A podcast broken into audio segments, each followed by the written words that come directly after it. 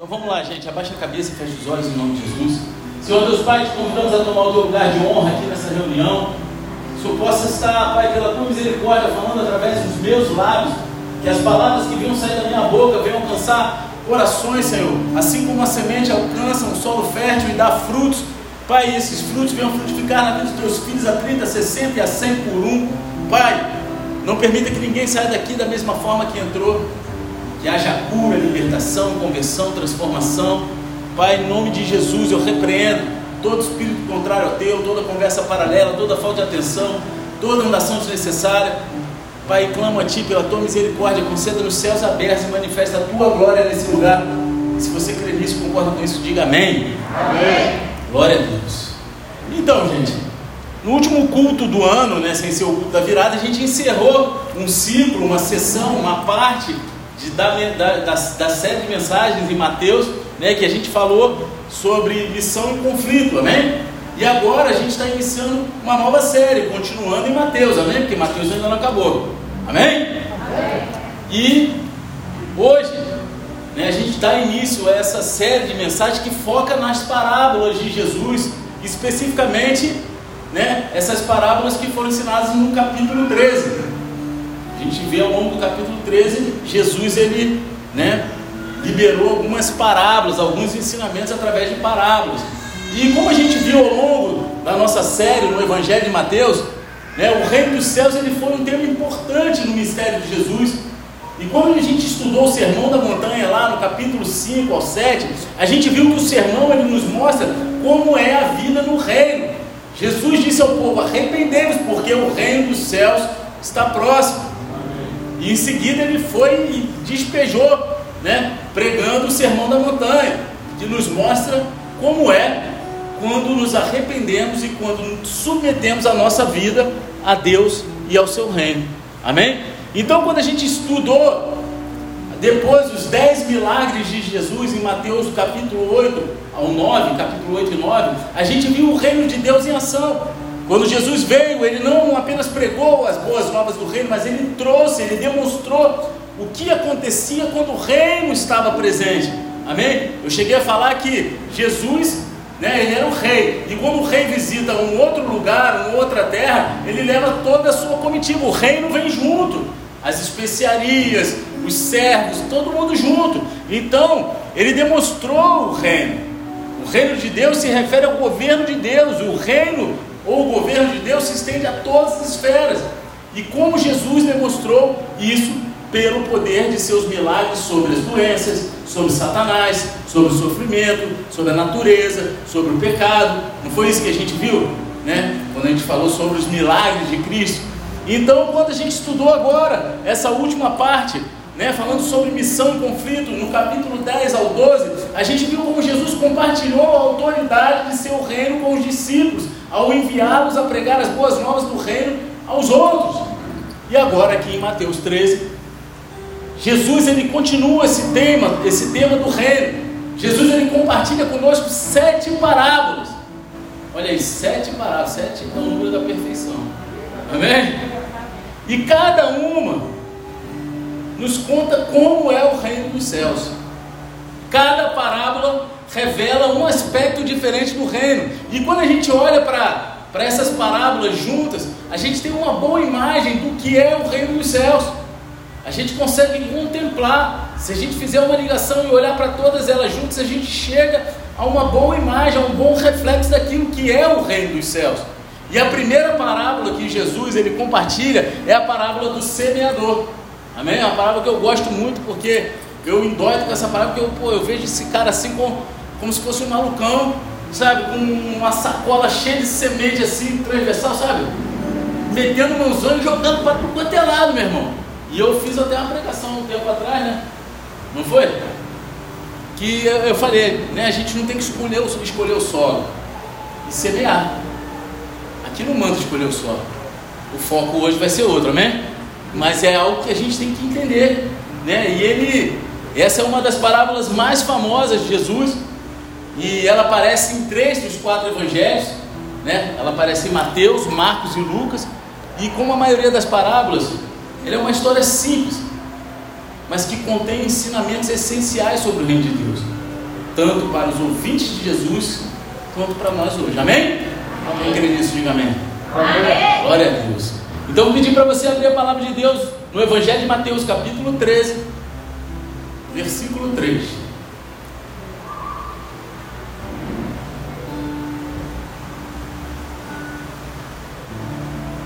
Mateus 13, 3.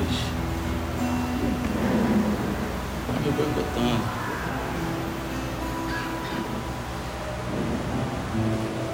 Glória a Deus. Amém? Quem for achando, dá o eita glória aí. Quem não tiver Bíblia, pega carona aí na, na televisão. E quem não tiver achando, abre em qualquer lugar, faz cara que achou, mas fala assim: Meu Deus! Olha aí. E falou assim: E de muitas coisas lhes falou por parábolas, dizendo: Eis que o semeador saiu a semear.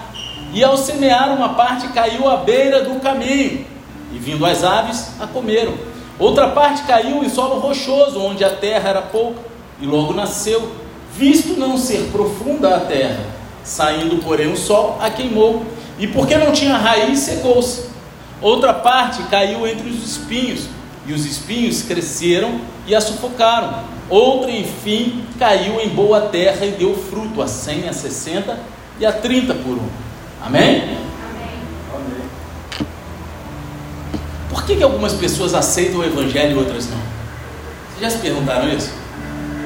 Que, que algumas pessoas elas correspondem à pregação, elas aceitam aquilo que está sendo pregado e outras simplesmente rejeitam? Porque você pode falar sobre Jesus com vários amigos.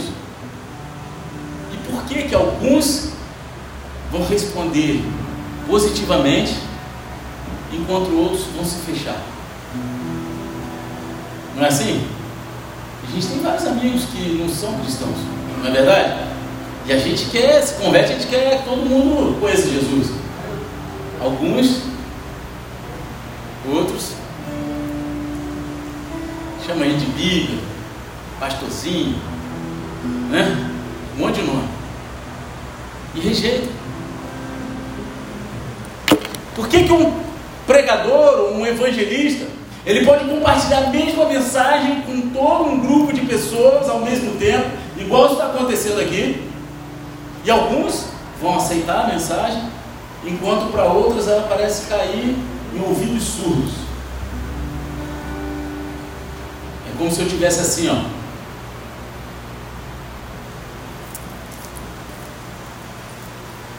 Né? Não é assim que acontece? E essa é a pergunta que Jesus levanta. E ele depois responde na parábola de hoje.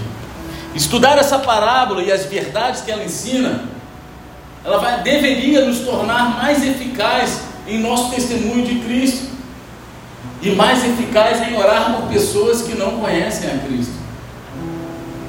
Tanto o testemunho quanto a oração, elas são essenciais para o compartilhamento eficaz do Evangelho. Porque, como a gente vai ver já já, tudo se resume a como a pessoa recebe a mensagem. Amém? E antes da gente dar continuidade, eu quero chamar o Roberto aqui que ele veio. Olha aí. Homem de Deus. Já não vou dar banda nele hoje. Olha aí. Olha aí. Eu falei para eles, olha, fica mandando gifzinho lá em cima da banda lá no, no, no Perneira. Não, não vou fazer isso não, eu fiquei chateado. Eu te amo. Ó. Foi para ele que a gente fez 100%. E aí ele vai trocar esse line aí, em nome de Jesus, não é isso? Eu o te ligar, eu falei, que isso, o cara não tá aqui, rapaz. A gente ama. Cheguei. Glória a Deus, cheguei. Ah, rapaz, já explanei logo que o cara chegou, né, cara? Filho, a gente manda ligar, o cara vem correndo, ó. Ih, todo erro, vou embora. É, já não ia nem ficar na paz, né? Glória a Deus. Então, a gente vai começar com a primeira parte, onde Jesus ele conta a parábola do semeador, amém? amém? Versículo 1 e 2 fala assim: Naquele mesmo dia, Jesus saiu de casa e se assentou à beira-mar, e grandes multidões se reuniram em volta dele, de modo que entrou num barco e se assentou, e toda a multidão estava em pé na praia. Mateus ele define o cenário para nós aqui. O mar em questão aqui é o mar da Galileia. E as multidões, elas se aglomeraram ao seu redor de modo que ele foi forçado a usar um barco como um altar, como um púlpito para ele pregar. Amém? Hoje a gente prega aqui com a prancha. Jesus já fazia isso lá atrás, muito, doido, né? ninguém nunca tinha feito. Subiu no, num barco para pregar para a galera. Né? Então ele usou ali um barco como púlpito. Imagine Jesus sentado no barco, um pouco longe da costa, ali, alguns metros da costa, e todas as pessoas se reuniram ao longo da costa, na beira da água, para ouvir o que Jesus tinha para falar. Eles não estavam numa igreja confortável, com ar-condicionado, com água gelada, com banheirinho. Eles estavam, meu irmão, na areia da praia, na beira do mar, escutando um cara falando de dentro de um barco. Amém?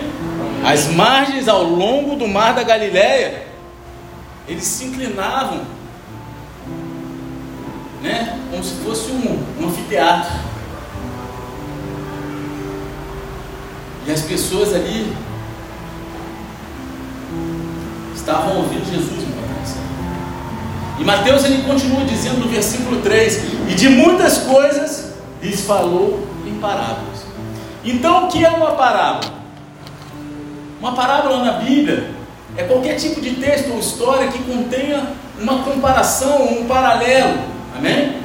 Você quer dar um ensinamento, mas você não fala diretamente aquilo ali, você usa um paralelo, algo histórico, algo corriqueiro da vida para trazer aquele ensinamento. A própria palavra significa é, comparar entre si ou colocar uma coisa de lado com a outra. E assim, uma parábola é simplesmente uma maneira de ensinar uma verdade espiritual usando uma história, uma ilustração comum ou realista do nosso dia a dia. Amém? E aquilo ali que Jesus estava falando para eles eram coisas do cotidiano deles, na época deles. E a gente já viu algumas outras parábolas no Evangelho de Mateus, por exemplo, a parábola dos construtores, do sábio e do tolo, não é isso? No final da, do Sermão da Montanha, que a gente viu isso, foi lá no capítulo 7, versículo 24, se eu não me engano. Mas a parábola do semeador aqui é o primeiro de uma série de parábolas, todas compiladas em um capítulo só. Tipo, Mateus ele falou assim: agora eu vou fazer o capítulo das parábolas. Né? Tudo bem?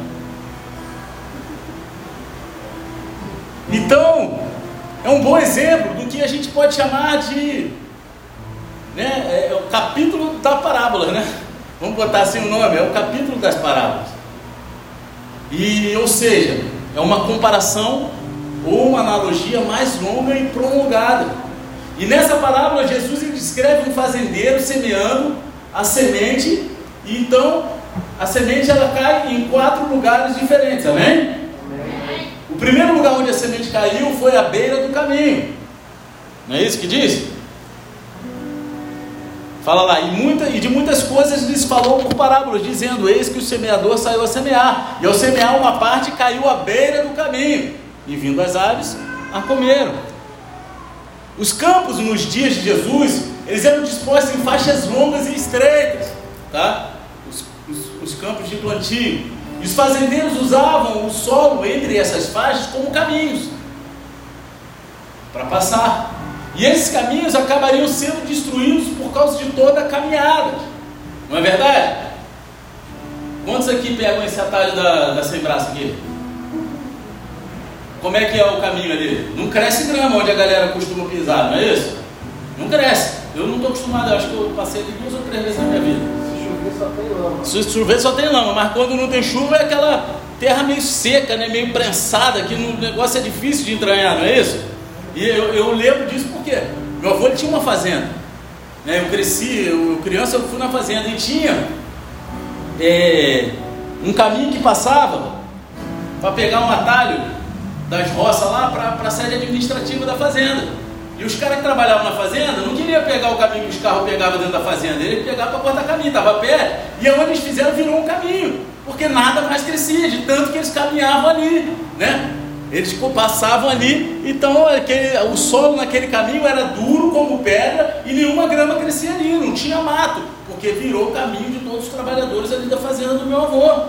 As sementes eram simplesmente, né, nesse, nesse ponto aí, que está falando? O caminho era assim. Então as sementes, elas simplesmente ficaram no topo do caminho, porque o solo ele fica enrijecido. Então os pássaros desceram e as comeram, porque elas ficaram à mostra.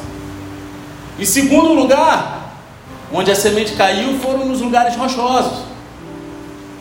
Né? Fala assim: a outra parte caiu no solo rochoso, onde a terra era pouca e logo nasceu, visto não ser profunda a terra. Saindo, porém, o sol queimou e porque não tinha raiz, secou-se. E às vezes a gente pensa nesses lugares rochosos como um solo com muitas pedras, né? Se olhar assim, um lugar só de pedra. Mas Jesus está descrevendo algo um pouco diferente aqui.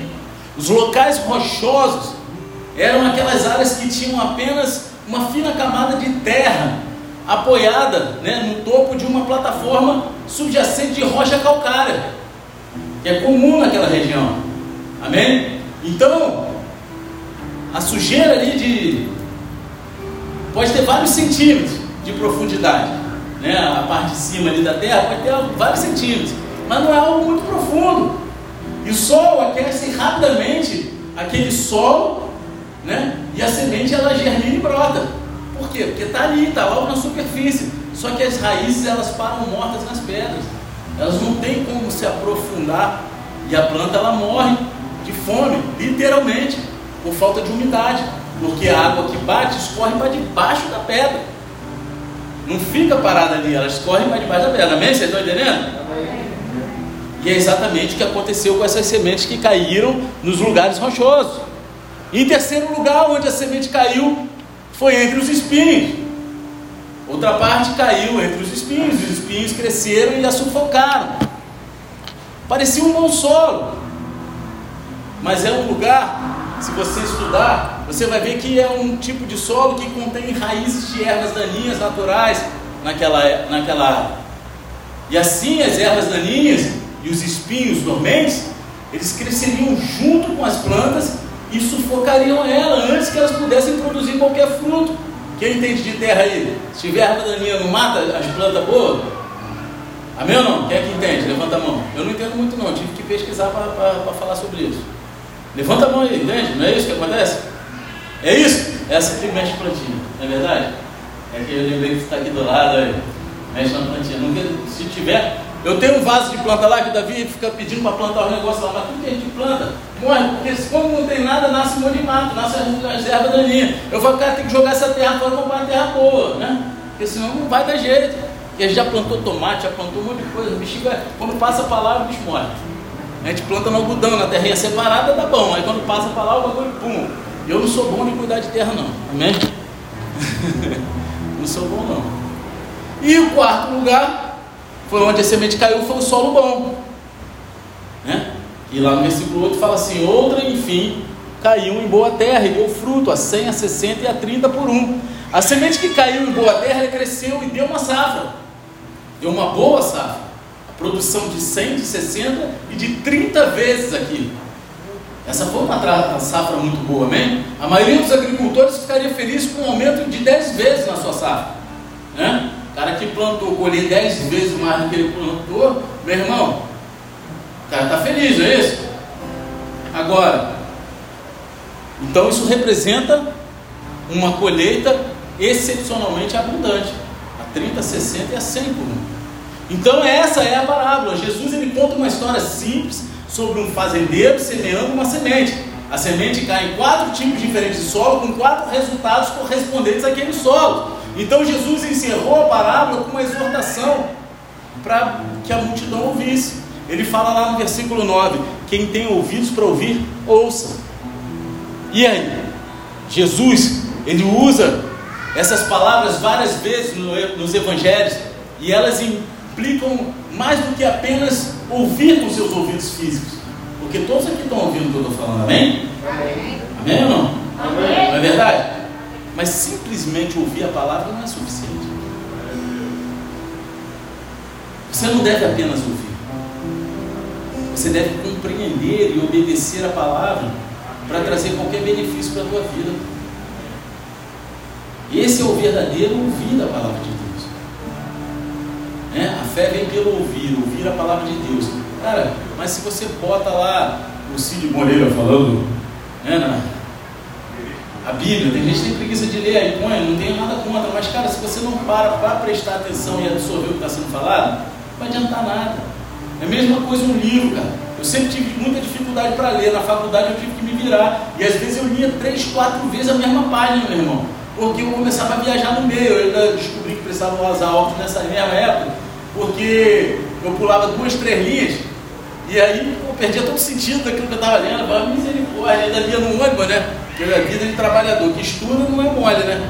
Sair de madrugada de casa só chegar de madrugada, só para entregar a marmita suja, pegar limpa, trocar de roupa e voltar. Era quase isso. E, meu irmão, era difícil. Tem que ler várias vezes. Então, ouvir não é só você estar tá com o ouvido físico, você tem que absorver, você tem que compreender e obedecer aquilo que você está lendo, para que você possa viver os benefícios daquilo ali. Só que agora Jesus ele vai começar a ensinar a multidão uma série de outras parábolas que a gente vai ver nos próximos cultos aí para frente, amém? Só que Mateus ele interrompe esse fluxo aqui por um momento e salta para algo posterior, quando Jesus estava sozinho com um grupo menor de pessoas. Versículo 10 ao 13 fala o seguinte: Então os discípulos se aproximaram de Jesus e lhe perguntaram: por que o Senhor fala com eles por meio de parábolas? Ao que Jesus respondeu: Porque a vocês é dado conhecer os mistérios do reino dos céus, mas àqueles isso não é concedido, pois ao que tem mais será dado, e terá em abundância, mas ao que não tem, até o que tem lhe será tirado. Por isso falo com eles por meio de parábolas, porque vendo não veem, e ouvindo não ouvem, nem entendem.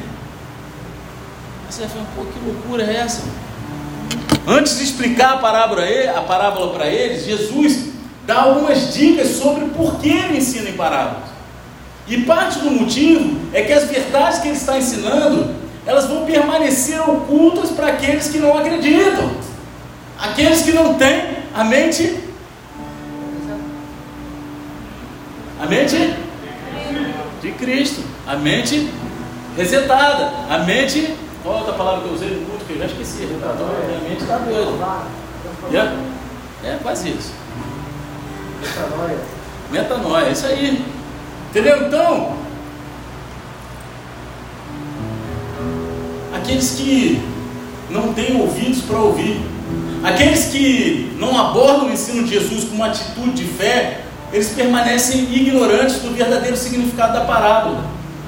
Sabe quando você está querendo se converter? Você está querendo. Você está indo na igreja, você está buscando, você está, você está buscando porque você está precisando de algo, você está desesperado. Teu casamento está ruim, tu está afundado nas drogas, tu está sem dinheiro, tem algum problema. A maioria é assim, não é isso?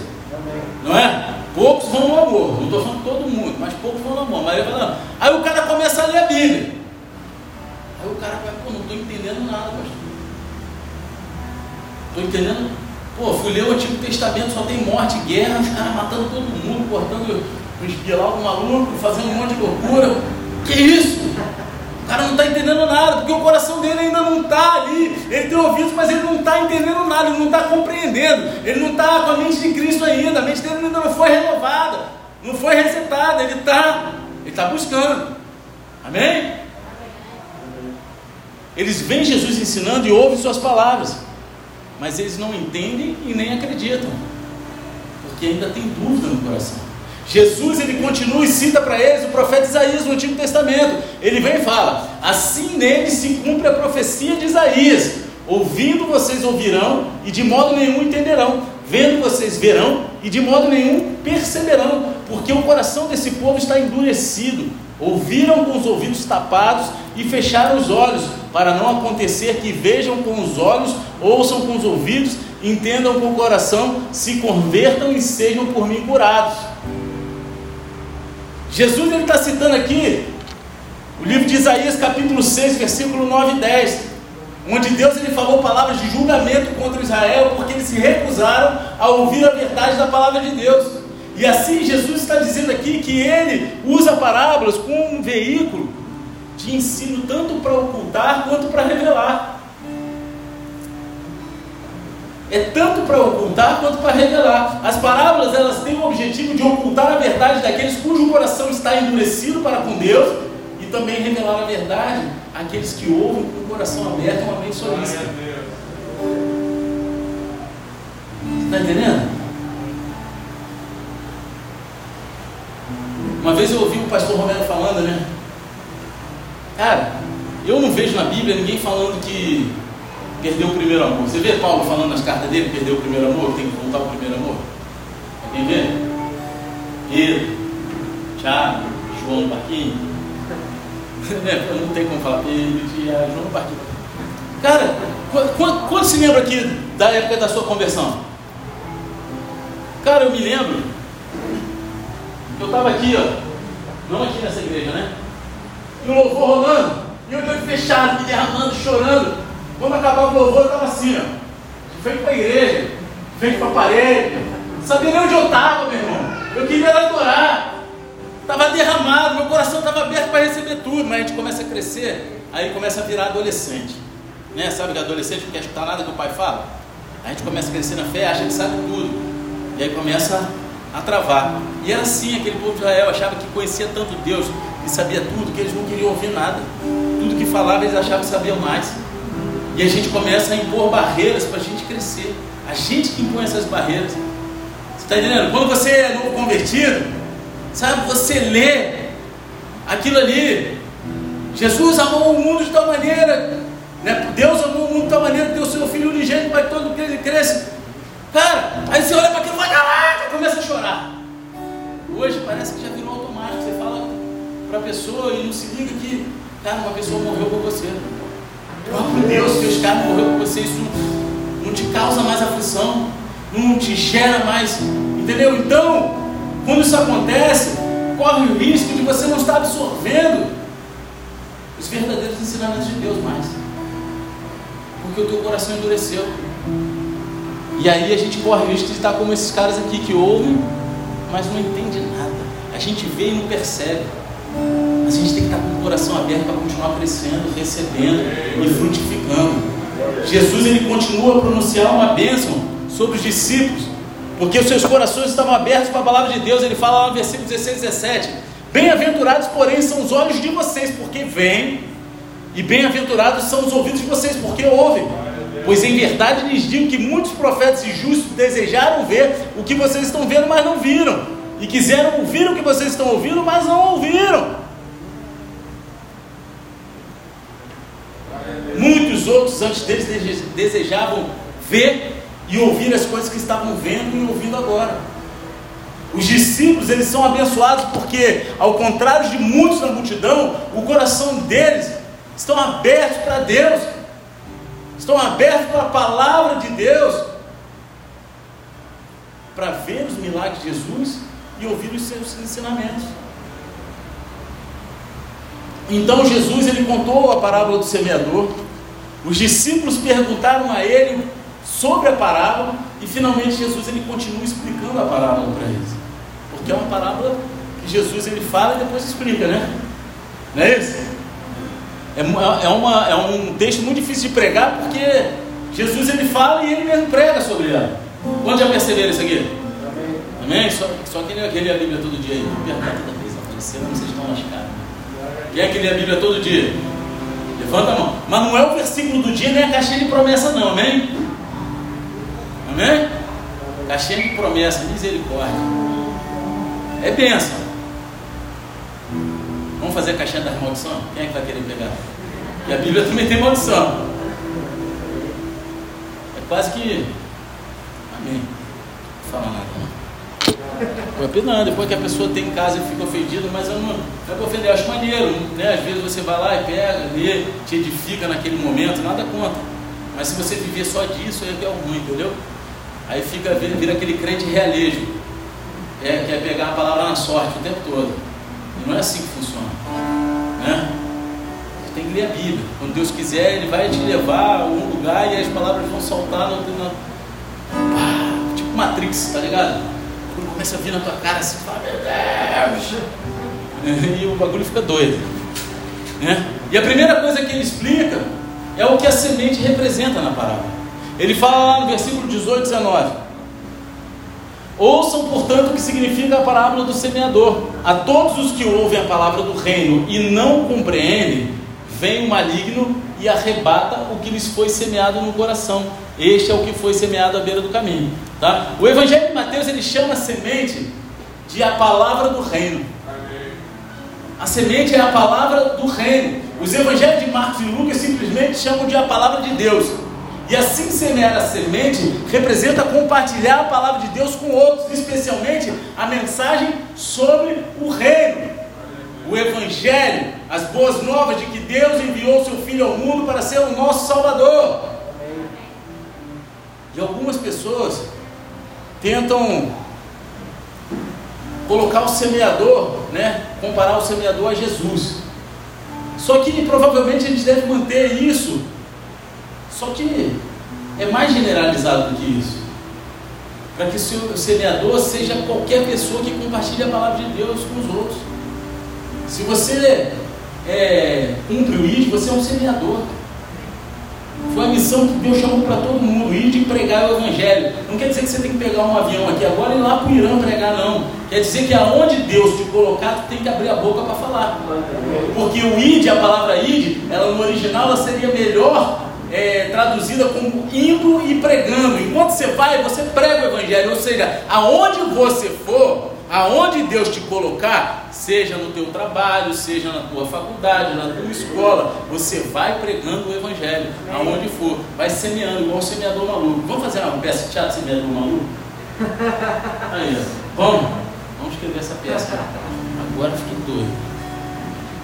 Vai, vai dar loucura, hein? Vamos fazer? Ó. Vamos, Vitão. Vamos juntar essa força e vamos fazer. Semeador maluco. Você está entendendo? Então todo mundo que sai a compartilhar a palavra de Deus é um semeador. Jesus então ele avisa sobre três obstáculos.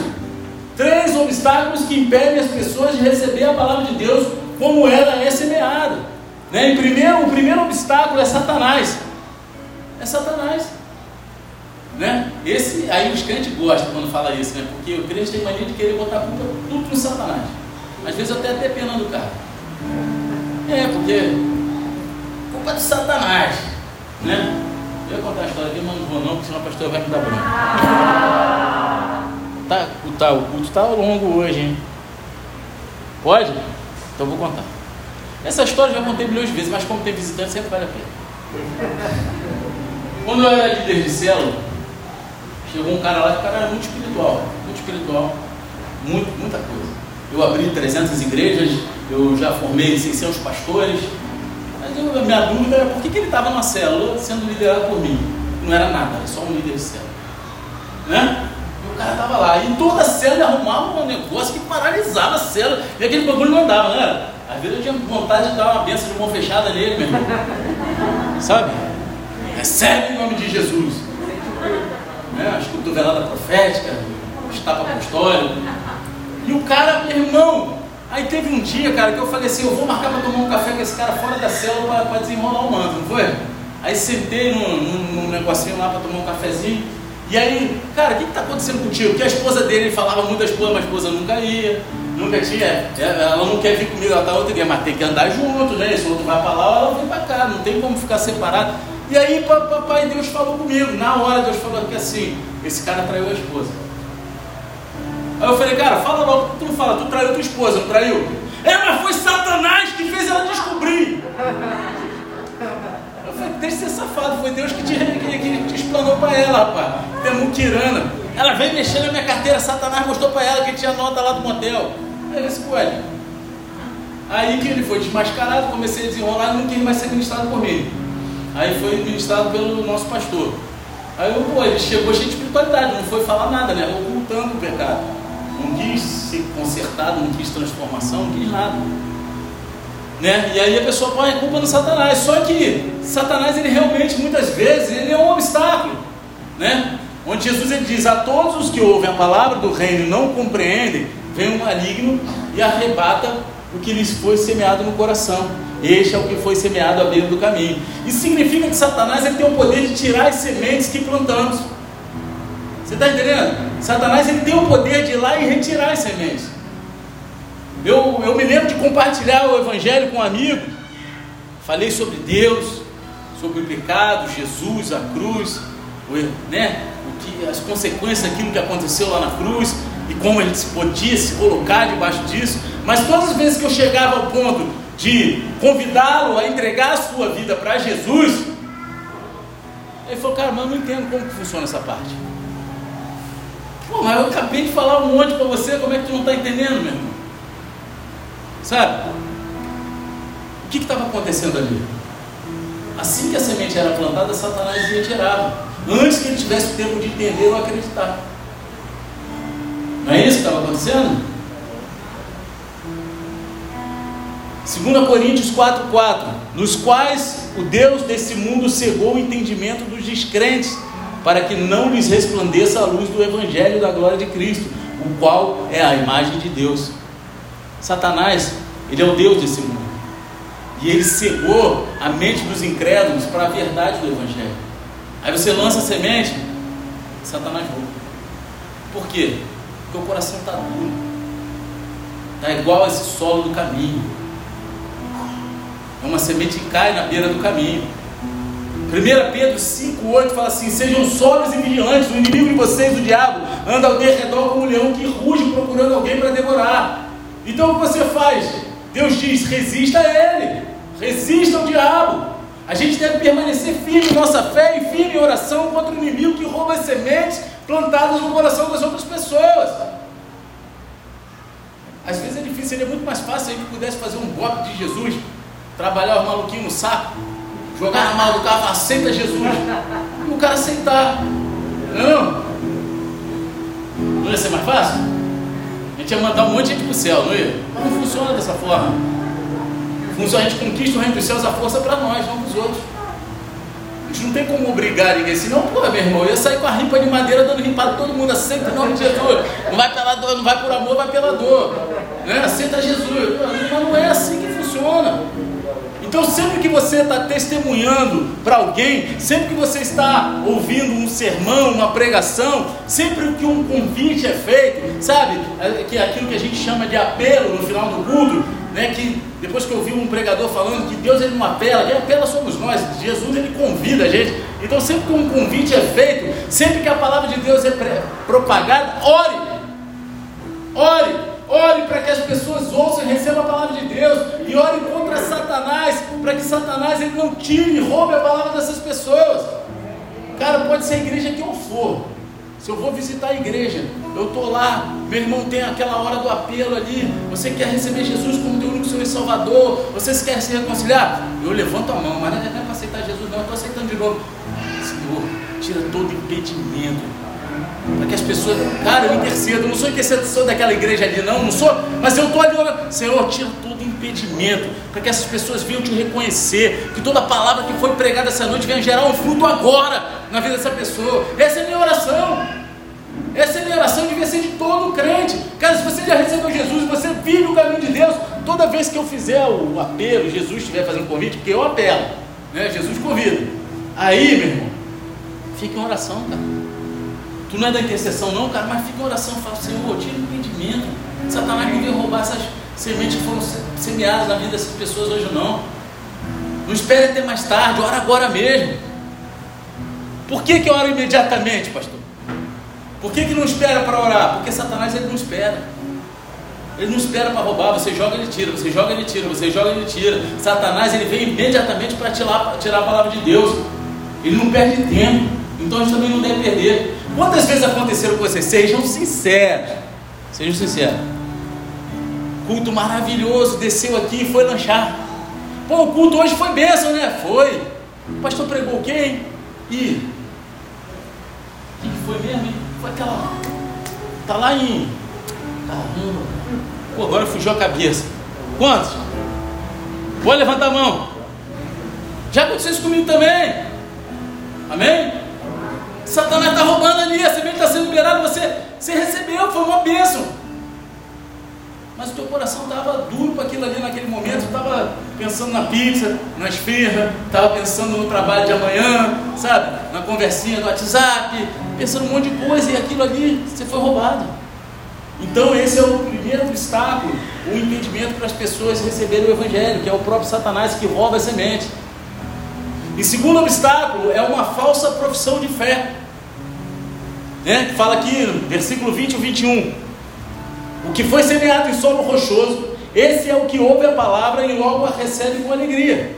Mas ele não tem raiz em si mesmo, sendo de pouca duração. Quando chega a angústia, ou a perseguição por causa da palavra, logo se escandaliza.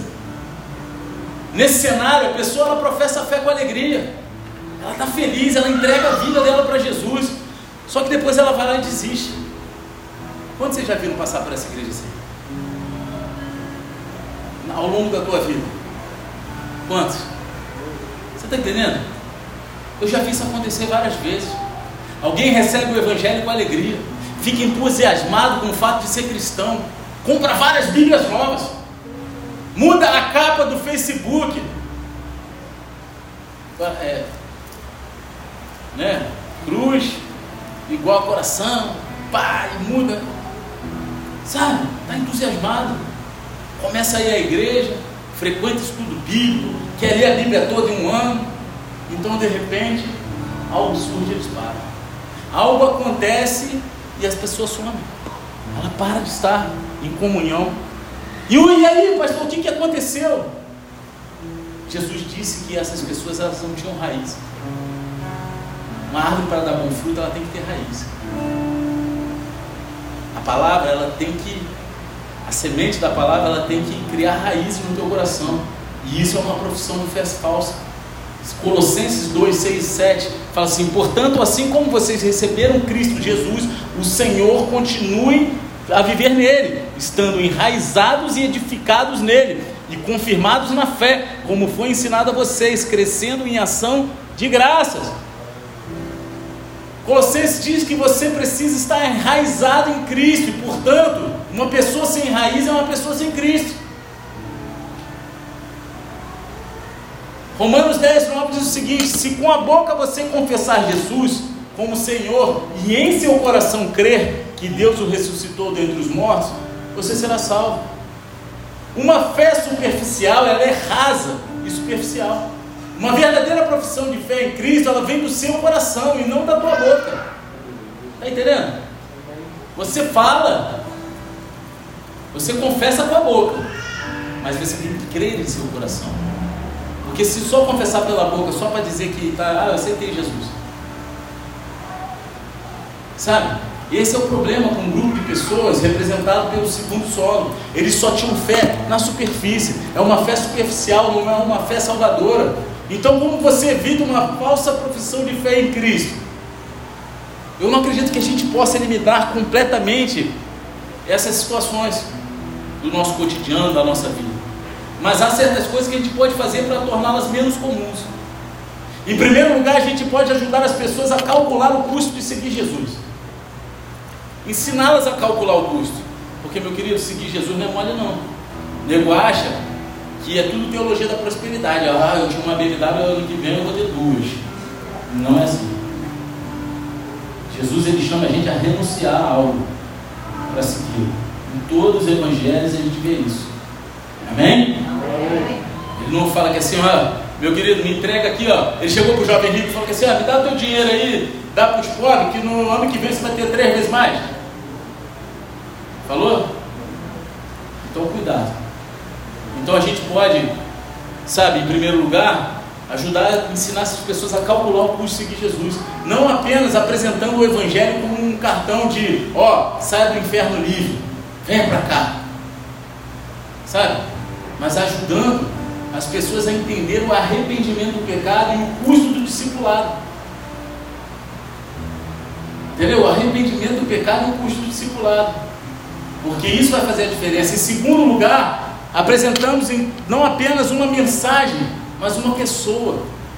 Você não está dando uma mensagem bonitinha, de incentivo, de motivação. Nós não somos coaches, meu querido. Você está entendendo? Que ninguém é coach não, para ficar dando motivacional para as pessoas não. A gente está apresentando uma pessoa. A confissão cristã básica não é eu acredito em uma apresentação do Evangelho.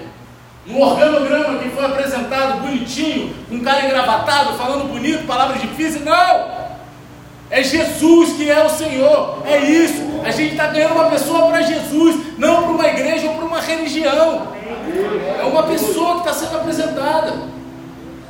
Então, em terceiro lugar, a gente pode orar por um verdadeiro entendimento. 1 Coríntios 2,14 diz assim: Ora, a pessoa natural não aceita as coisas do Espírito de Deus, porque eles são loucura.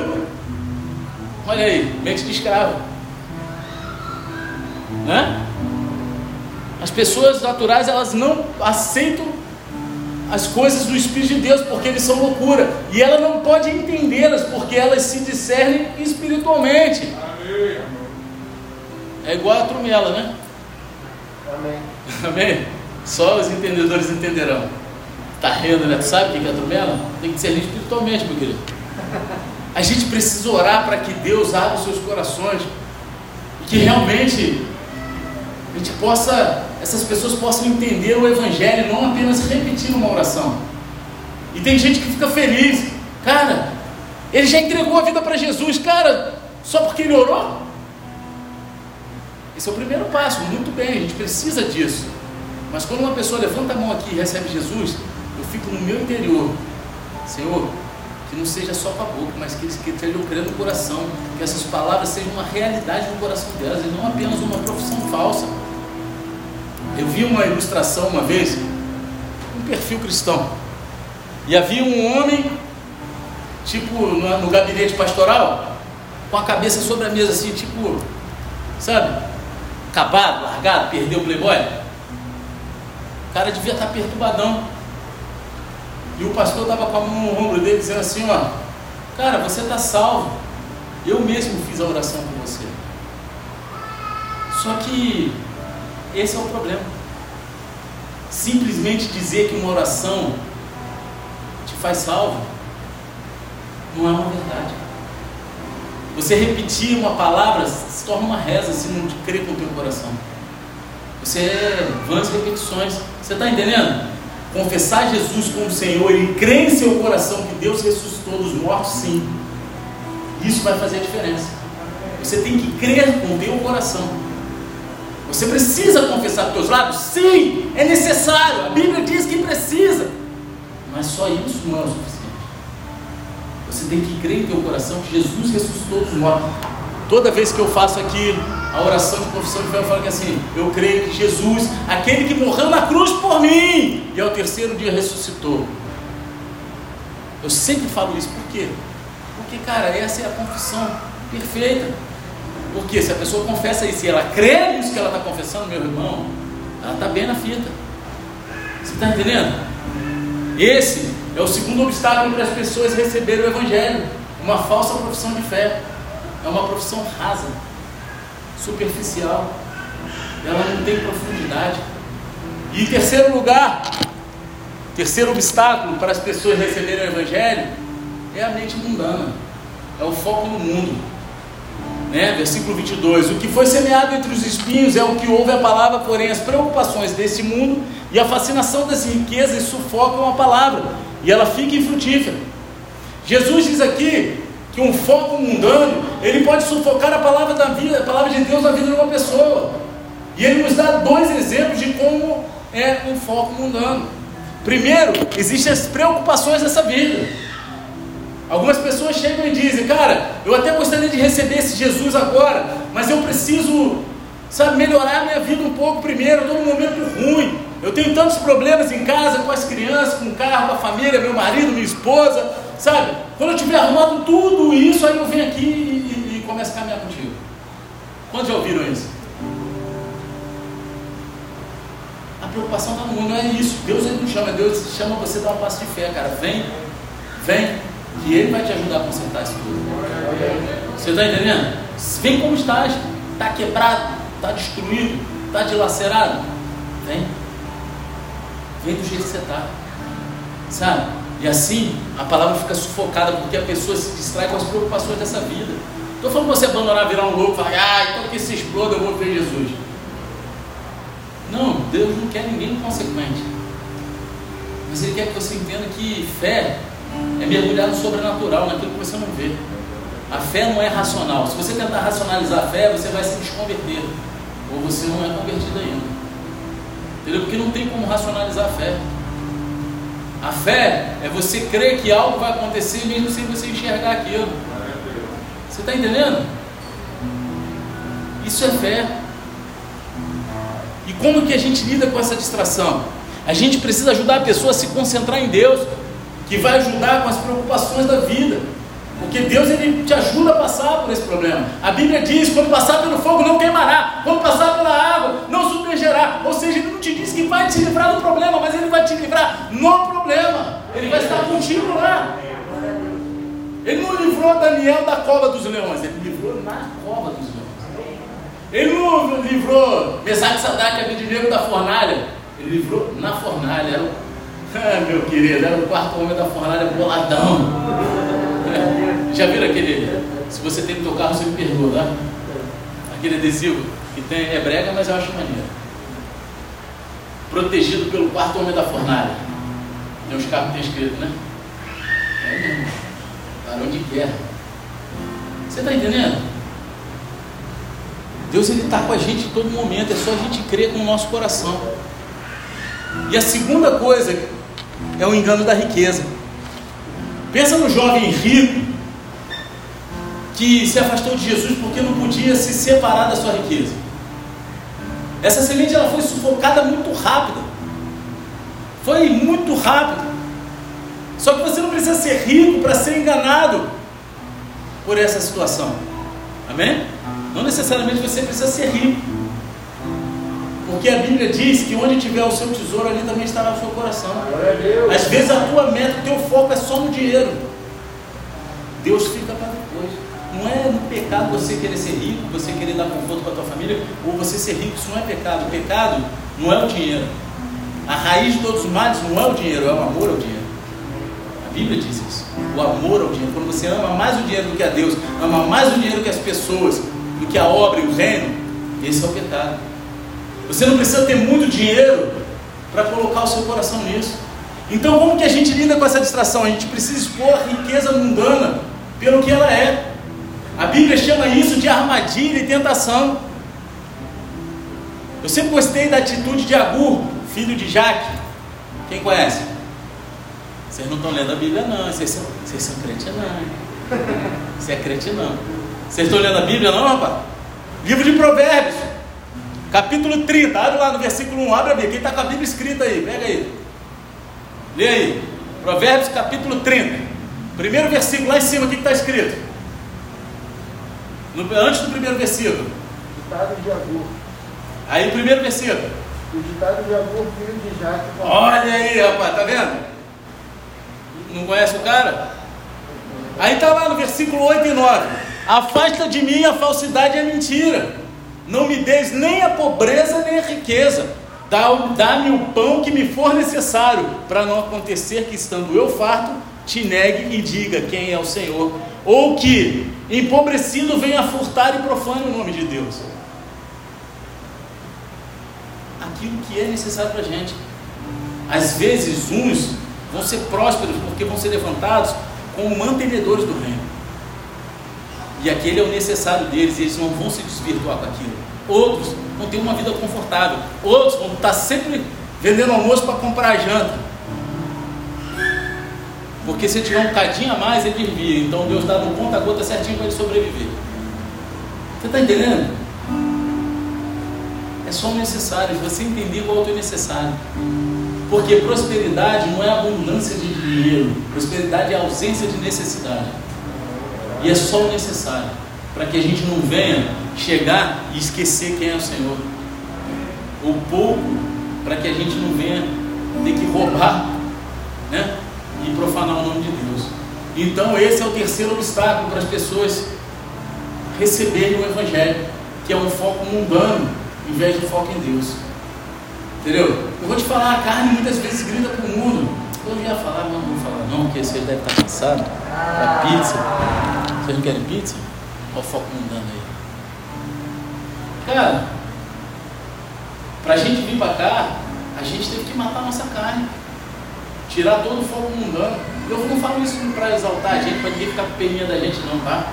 Eu falo isso para vocês entenderem. Se você quer viver para Deus, com Deus, viver para a obra, fazer a obra, cara, você vai ter que matar a tua mente mundana, a tua mente de escravo, porque você vai ter que renunciar a muita coisa. A gente tinha um padrão de vida bom.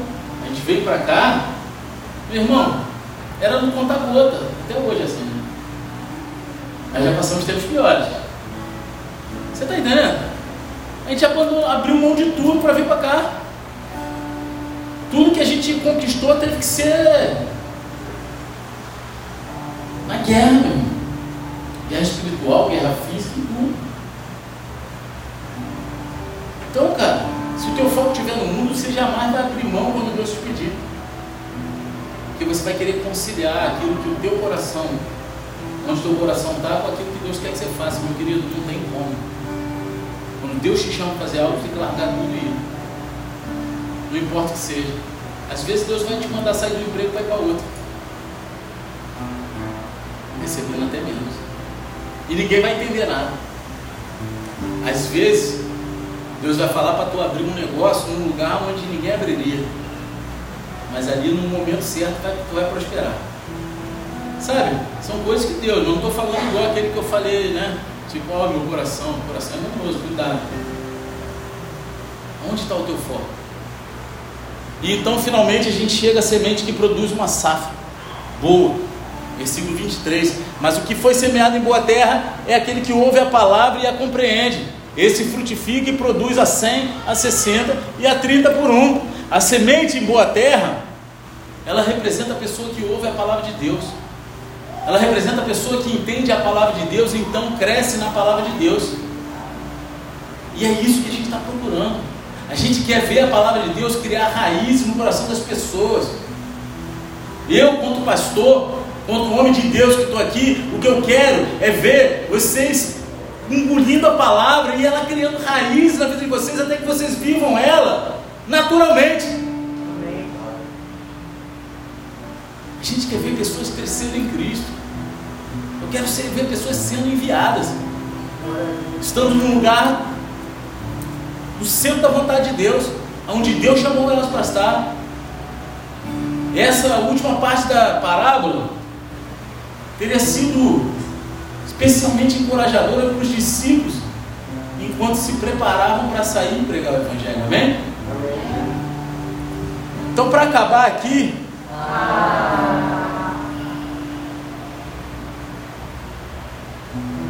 a gente já cobriu muitas aplicações pessoais ao longo dessa mensagem de hoje, amém? Amém ou não? Você conseguiu compreender diversas áreas da tua vida como aplicar isso? Sim ou não? Mas eu quero encerrar com três pontos de aplicação dessa primeira parábola aqui de Mateus 13. Em primeiro lugar, tenha cuidado com a forma como você ouve, porque esse realmente é o ponto principal da parábola. A semente que cresce, ela não é diferente daquela que cai à beira do caminho. É a mesma semente. É a mesma semente que caiu no solo rochoso ou que caiu nos espinhos. É tudo a mesma semente. É tudo a mesma mensagem. Mas você precisa recebê-la com o coração aberto e uma mente solista. Tenha cuidado ao ouvir a palavra de Deus. Não endureça o teu coração antes de entrar no culto por causa de um homem que está pregando, de uma mulher que está falando. Não endureça. Porque a mensagem está sendo pregada é de Deus. Em segundo lugar, semeie a palavra de Deus com sabedoria. Seja uma boa testemunha de Cristo. Compartilhe a palavra de Deus com as pessoas sempre que você puder mas faça isso com sabedoria. Conheça os três obstáculos ao evangelho dessa palavra e guarde-se contra eles de acordo com cada situação. Acima de tudo, ore para que Deus ele prepare o coração das pessoas para receber a palavra. E então, em terceiro lugar, tenha certeza da colheita. Quando você compartilha o evangelho com outras pessoas, Sim, faz parte, a semente, ela vai pousar ao longo do caminho, ela vai cair ao longo do caminho. Parte vai cair em solo rochoso, parte vai cair no meio dos espinhos, mas parte também vai cair em solo bom, meu querido. Então você pode esperar que realmente haja uma colheita. divulgue o Evangelho, ore pelas pessoas e depois observe como Deus faz a sua obra. É disso que se trata a palavra do Senhor, Para acabar mesmo, para finalizar agora, antes de pedir para vocês abaixarem a cabeça e fechar os olhos. Hoje, eu estava no posto de gasolina ali para botar combustível na minha moto. E aí, né, esse posto aqui está todo diferente, né? Mudou tudo, está até mais bonitinho. Está ficando, vai ficar, vai ter lá um McDonald's vocês comerem à vontade depois do curso. E aí, meu irmão, o. Como é que é o nome? Frentista. Tava lá. A bomba é nova. O negócio travou. Fez clique, mas não parou de sair gasolina. E ele se ligou na hora, ele puxou, meu irmão fez um, um leque de combustível pro alto, voou combustível na minha moto. Eu falei, vai cair no cano de descarga, vai pegar fogo nesse negócio aqui. Porque se cai no escapamento quente já era, né? E ele desesperado, ele olhou para aquilo, aí ele conseguiu destravar, porque o negócio estava travado. O outro falou, pô, isso aconteceu esses dias, a bomba é nova, deve estar com defeito, defeito, defeito de fábrica. Sei lá. Meu irmão, o cara ficou desesperado por causa da moto. O outro já veio, pode jogar sabão? Eu falei, joga, cara, joga aí, joga aí, eu tranquilão. Né? A única coisa que eu fiquei chateado é que ele depois jogou água no meu banco. Eu falei, rapaz, eu vou pregar no culto agora com a bunda molhada. Isso podia falar. Não? Escandalizou. Vou dormir no sofá hoje. Então, cara, só que, tipo assim, um cara desesperadão, e eu usei aquela situação para acalmar o coração dele e preguei para ele. Só que eu descobri que já tinha mais dois na igreja pregando para ele. Cara, se você começa a fazer um trabalho desse, a semente uma hora ela vai se aprofundando mais até encontrar um solo bom. Eu fico feliz quando eu chego, eu brigo, né? Pô, cara, já tinha chegado outro antes. Não, eu fico feliz quando eu chego para falar. Fala, pô, não, já tem um cara da tua igreja. Ele falou, foi, foi o Nick. Mas já tinha um outro cara antes, era o Rodrigo, que ele falou, o cara do iFood aqui. Também tá viajando, né, por causa de... Pô, tá falando para mim, já me deram até adesivo, eu vou lá, quarta-feira, meu telefone quebrou, me dá teu telefone de novo. Você tem que ver que o cara tá ali, cara. Então entenda que a gente tem que só semear. Faz parte. Mas aquele que muito semeia, muito colhe, a lei da semeadura em todas as áreas. Então, muito semeia, porque algumas vão cair em solos muito, mas tem muitas que vão cair em solo. Não desista, permaneça. Baixa a cabeça e os olhos Jesus. Eu creio que esse cara vai estar aqui na quarta-feira. Quem crê? Amém. Se não tiver, a gente vai lá pegar ele.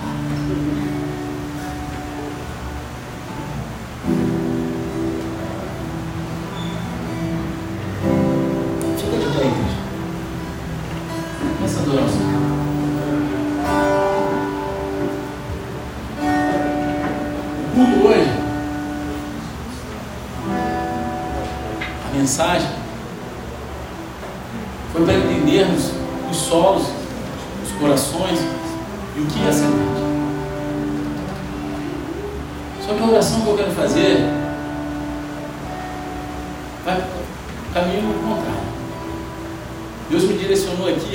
a fazer uma oração porque tem muitas pessoas que estão dentro da igreja, já receberam essa semente, um dia já foram solos férteis.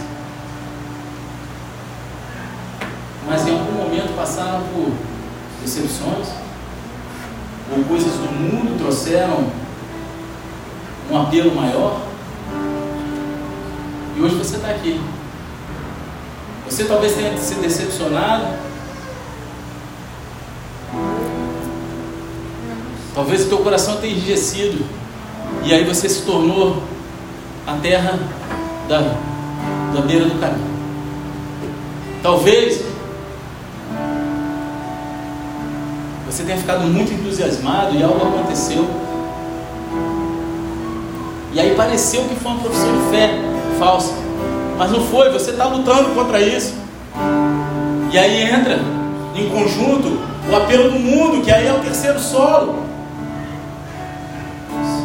Você coloca numa balança a decepção, as dificuldades que você passou ao aceitar Jesus, e aí põe as situações que o mundo oferece, e você tem dificuldade. Mas Deus te fez terra boa, que emana leite mesmo. Você é terra, onde a semente dele vai gerar raízes e vai frutificar. E se você passou ou está passando por uma situação dessa, você está se reerguendo. Você, Deus está falando com você. Porque esse ano de 2022 é o teu ano. Se você recebeu essa palavra, sai do teu lugar e vem até aqui à frente de Jesus. Você sabe que você sai do teu lugar e vem até aqui à frente de Jesus. Não deixe que Satanás venha roubar a semente que caiu no solo. Simplesmente sai. Você sai do teu lugar. Você chegar e falar assim: meu coração está se transformando em solo fértil.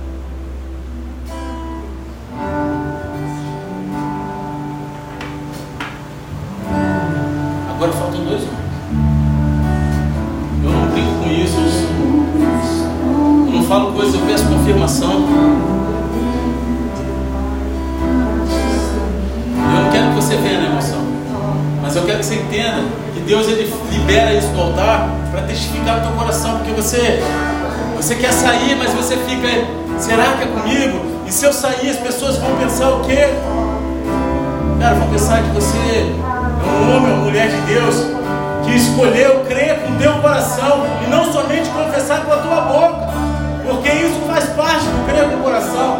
Você levantar e crer que alguns passos até aqui à frente, não porque o pastor, o diabo não vai impor as mãos você e vai orar, mas porque o próprio Deus está te convidando e Ele quer transformar esse solo fértil. Ele quer transformar esse solo enrijecido, esse solo espinhoso, esse solo rochoso em solo fértil. Não importa o que você tenha vivido. O sangue de Cristo é o adubo que precisamos para nos livrar de toda rocha, de todo espinho e amolecer à beira do caminho, entendeu? Então agora só falta um homem. Só falta uma. E não adianta depois vir no final do culto falar. Era pra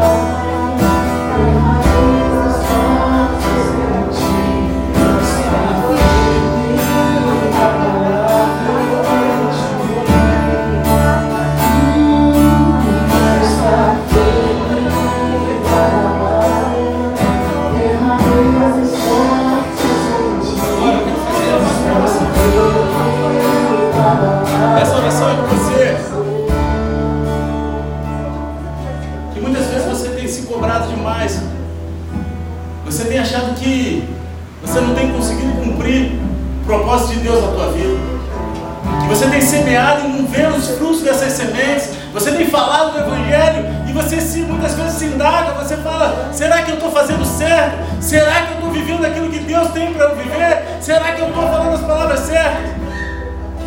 É com você que eu quero orar. Se você é essa pessoa, sabe o teu lugar. Você não tem se sentido eficaz, eu quero dizer uma coisa, é o diabo que está colocando isso na tua mente. Sabe por quê? Ele quer calar a tua boca. Ele quer que você não veja os frutos crescendo, mas os frutos estão crescendo. Os frutos estão fluindo. Não pare de semear. Tem mais pessoas aqui que têm vivido isso. Você está debaixo de ataque na tua mente. Mas Deus ele quer te livrar hoje. Ele quer transformar a tua mente. Ele quer fazer com que você enxergue os olhos dele. Ele vai colocar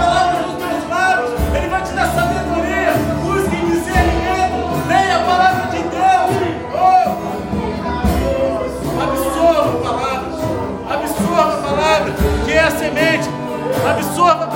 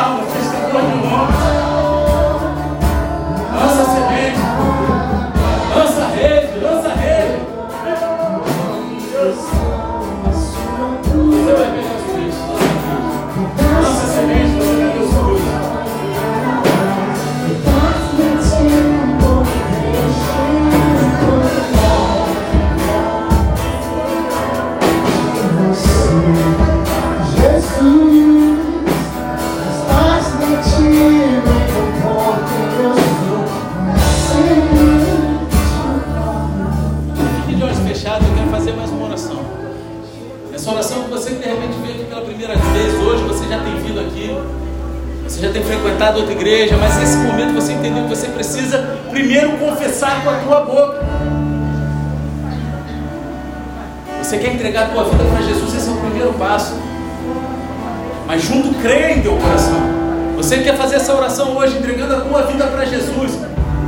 Não deixe que Satanás venha roubar essa semente. Levanta a tua mão agora. Levanta a tua mão e entrega a tua vida para Jesus. Você quer fazer essa oração? Levanta a tua mão agora, que a gente quer orar por você. Repita essa oração comigo, Senhor Pai. Senhor Pai, Me perdoa me perdoa por todo o tempo por todo Mas essa noite eu entrego eu entrego meu coração meu no Teu altar e reconheço e que Jesus Cristo, aquele que morreu na cruz por mim e ao terceiro e dia ao terceiro dia ressuscitou, é o meu único é o meu único e suficiente e suficiente Senhor e Salvador. E. Pai, Pai, escreve o nome escreve meu nome no livro da vida no livro da e vida me conduza e me conduz até a eternidade. Em nome de Jesus. Amém e amém. Continua com a tua mão no teu coração, tua mão levantada em nome de Jesus. Senhor Deus Pai, apresenta essas vidas no teu altar. Pai, não permita que eles venham se desviar da tua palavra, do teu evangelho, da tua vontade. Que eles possam viver até o grande dia, no centro da tua vontade, dentro do teu propósito, Pai. Acampa os teus anjos ao redor deles. Conduza-o, Senhor, em gratidão e amor, debaixo da tua graça, da tua misericórdia, até o grande dia. Que eles possam sentir parte integrante do teu corpo, que é a tua igreja, amando e se sentindo amados, sendo um, até o final, Pai. Em nome de Jesus, Pai. É assim que eu clamo, Pai. E apresento essas vidas no teu altar. Se você concorda com isso, aplauda ele.